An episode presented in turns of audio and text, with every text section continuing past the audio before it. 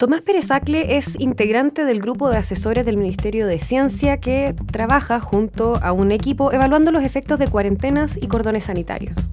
En entrevista con CIPER dijo que es indiscutible que las medidas del gobierno están funcionando porque, así lo dice, la baja cifra de decesos de nuestro país hasta ahora. Según Pérez Acle, le han dado tiempo al sistema sanitario para prepararse, aplazando el pic de contagios que podría, según dice, ocurrir en julio.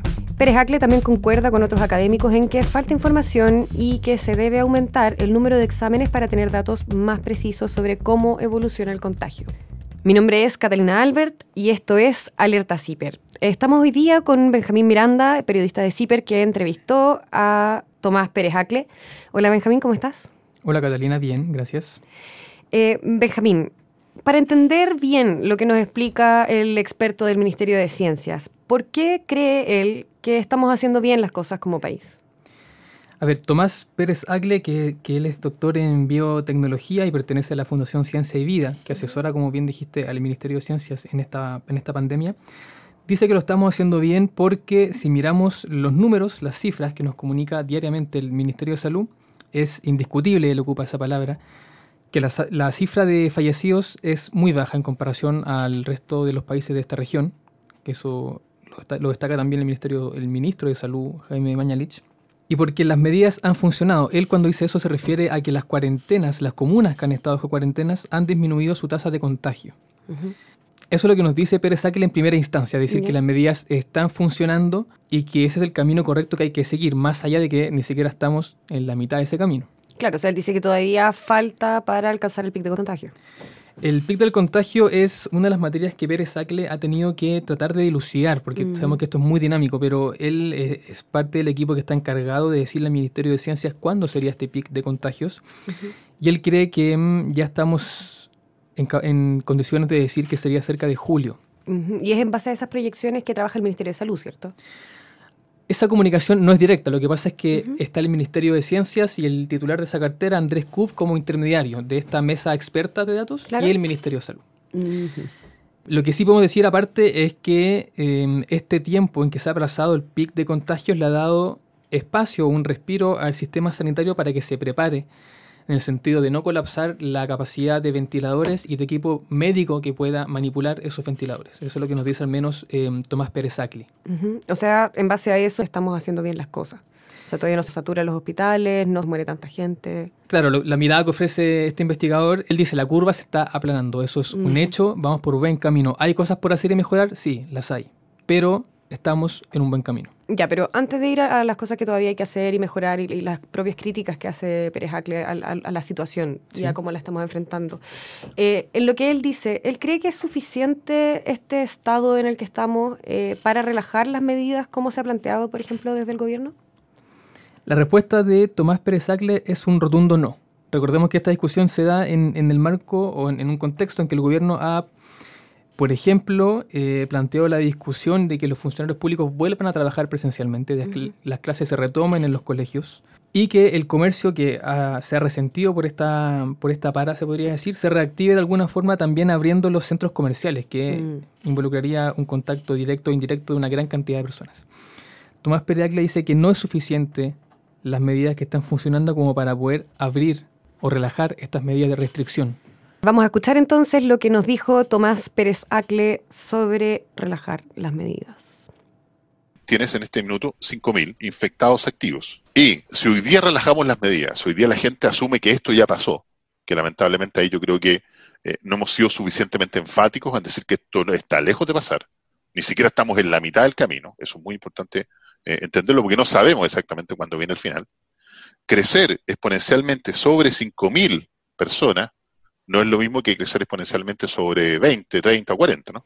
Esto es Alerta CIPER. Estamos con el periodista Benjamín Miranda revisando la entrevista que le hizo al experto del Ministerio de Ciencias, Tomás Pérez Acle. Pero antes de seguir, queremos recordarte que CIPER es una fundación sin fines de lucro que se financia principalmente con el aporte de ustedes, sus lectores.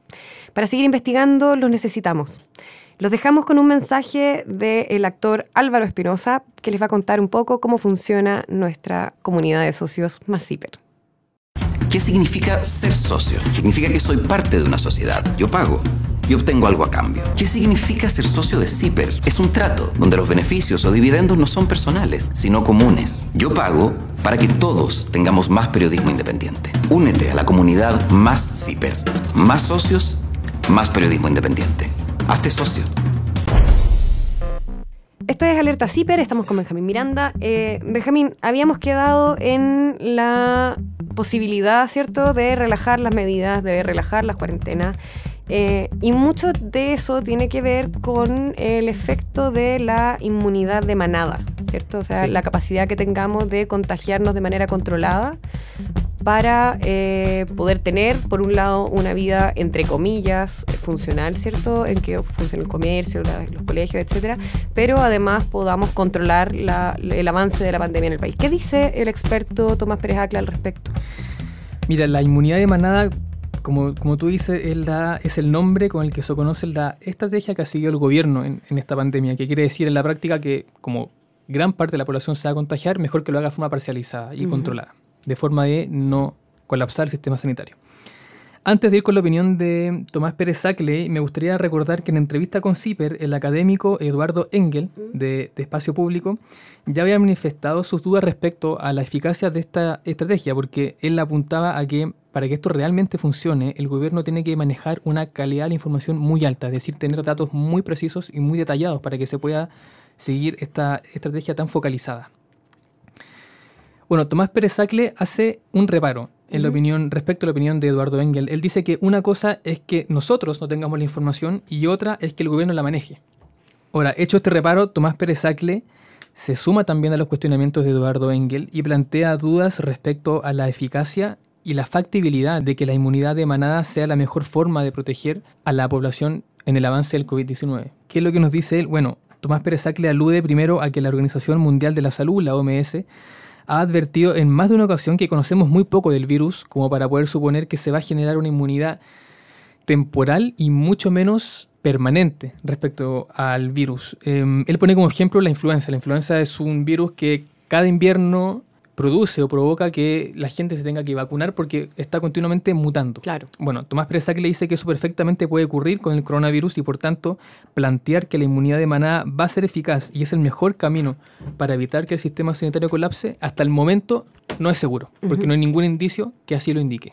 Ya entiendo. Pero, pero además, Benjamín, de, de los reparos que pone Eduardo Engel, ¿cierto? Y de los que se hace cargo Tomás Pérez Agle, hay reparos de expertos como Rafael González y Miguel Kiwi, eh, que también hablan de, por ejemplo, la falta de transparencia en los datos o el acceso que tenemos a ellos o también eh, el tema de que porque no tenemos suficientes tests, en realidad simplemente no vemos la curva.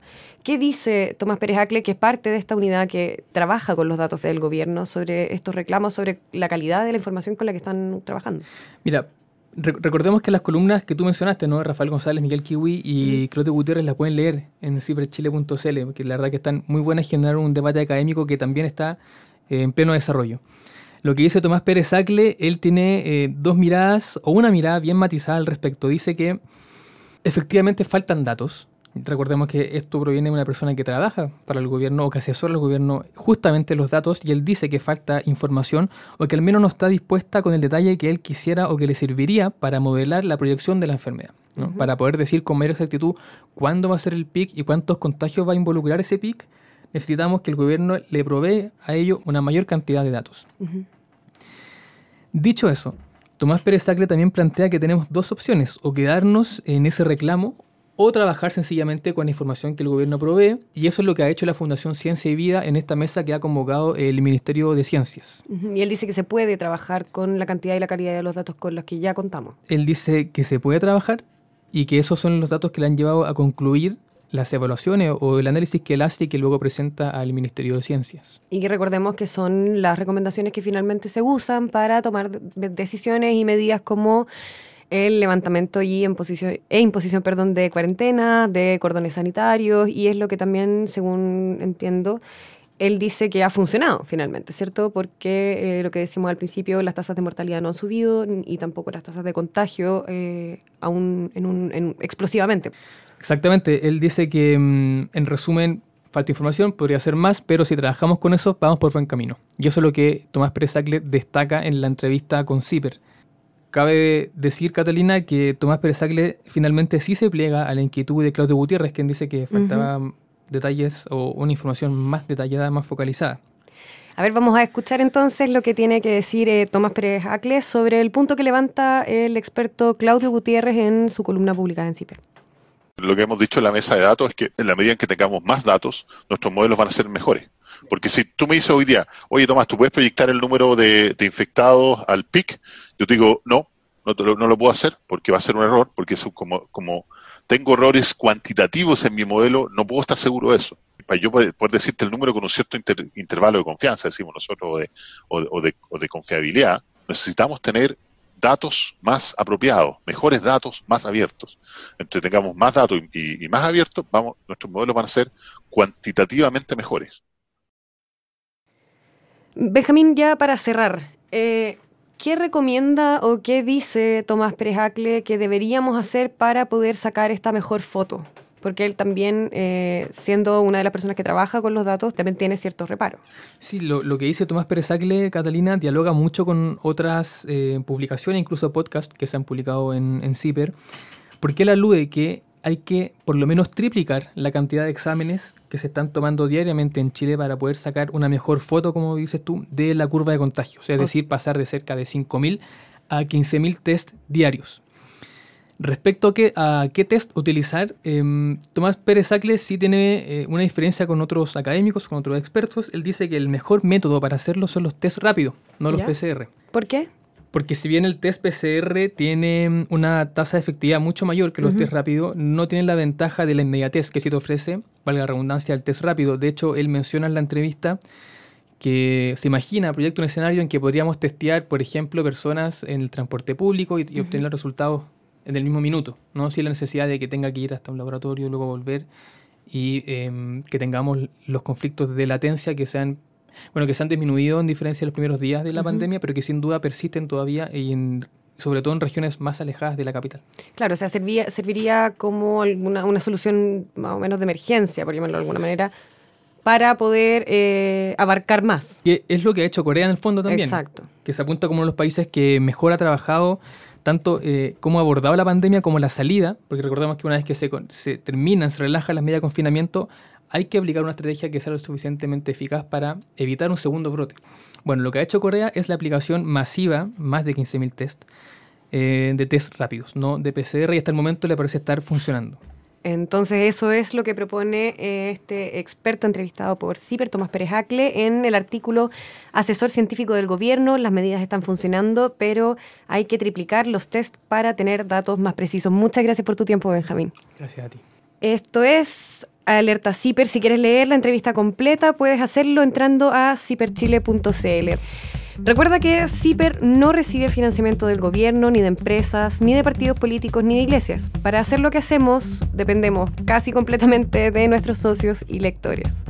Puedes ingresar a ciperchile.cl slash socios para hacer tu aporte y unirte a la comunidad más CIPER. Esto fue Alerta CIPER. Nos escuchamos para la próxima.